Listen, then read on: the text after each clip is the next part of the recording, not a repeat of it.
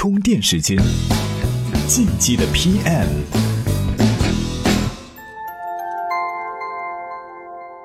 干成了才叫事儿，伟大的都是熬出来的。大家好，欢迎收听进击的 PM。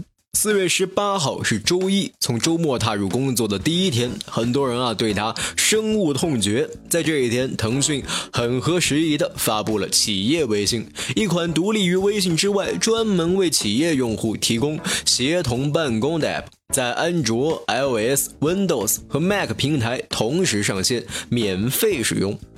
这款产品自然是为企业用户准备的。腾讯伸一只脚到这个领域不足为奇。此前啊，已经有类似阿里钉钉这样的应用收获了大量的企业用户，腾讯自然不会放过这个机会。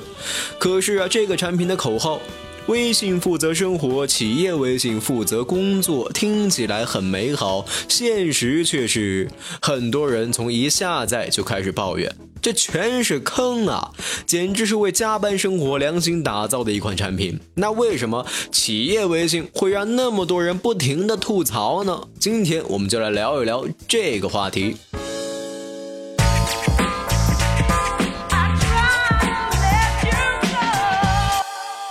企业微信的诞生够得上排场。早在一个月之前，就有各种微信要推出企业版的传闻。从全球科技行业发展的大趋势来看，不论是戴尔、IBM 公司、联想，还是在互联网领域深耕多年的谷歌、亚马逊，都在从消费级市场转向企业级市场。BAT 也从来没有放弃过布局企业服务市场的野心。企业级服务市场可是一个不可忽视的重点。很简单的原因，企业级用户啊，往往更愿意为服务掏钱。腾讯在这一方面很有优势，光微信用户就有六七亿，不论是在流量生态还是在知名度这些方面，都能够绝对的碾压对手。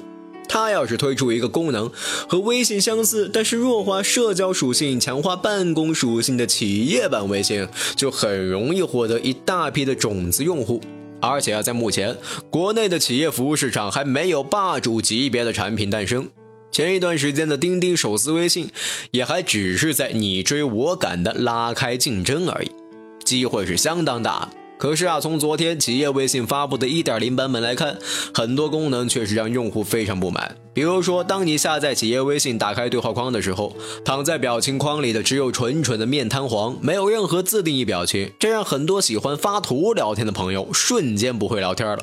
不过啊，这或许是让企业微信弱化社交功能的一个办法。可是为什么会有回执消息这个功能呢？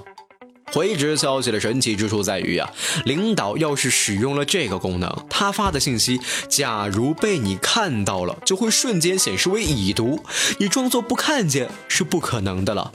这要是在生活中还勉强能接受，但是放在工作场景中，未免就有点难堪了。任何缓冲的时间都没有，大大增加了友谊的小船说翻就翻的几率。所以啊，有人吐槽说，感觉大家上班的时间都要。延长了，这还没完。下载企业微信啊，可以有一定时长的免费通话时间，利用它所打出去的每一个电话，在后台都有记录，而且抹不掉，一点隐私都不会有。还有就是考勤功能，它的定位功能非常好用，以至于如果你在家，千万不能跟领导撒谎说还堵在路上，这款应用分分钟会出卖你的位置。站在员工的角度啊，企业微信是不讨喜的。毕竟从现在来看，这是以工作狂为标准设计的一款软件。说到这里，我们基本在总结它的槽点。那么整体来看，它具体有哪些功能呢？我们来听一听今天的充电贴士。充电贴士：企业版微信的一点零版本基本功能比较齐全，它结合了公告、考勤、请假、报销功能。可以绑定企业邮箱和手机。另外，企业微信官网上显示，它还提供统一的企业通讯录，提供回执和提醒消息，以及可靠的安全保障。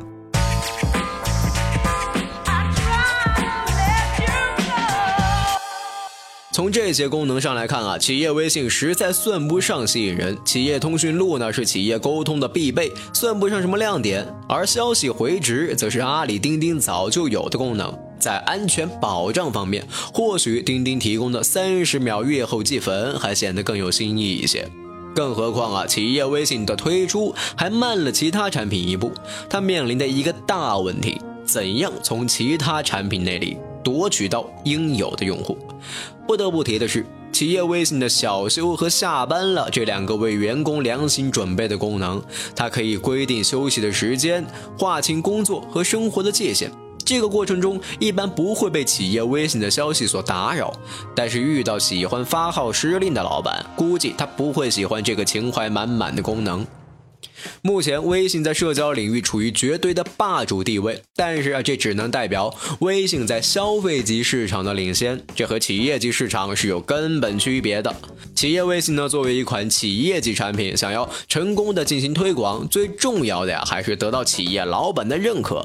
只有老板觉得好，才可能使用这款企业办公工具。所以啊，企业微信要是站在企业老板的出发点去思考，究竟老板想要什么呢？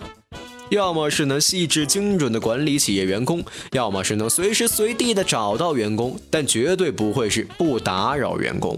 总的来看啊，在现在的企业移动办公市场，企业微信还没有什么优势，反而有很多落后的方面。好在当前行业里还没有出现霸主级别的产品，微信又有相当高的用户忠诚度。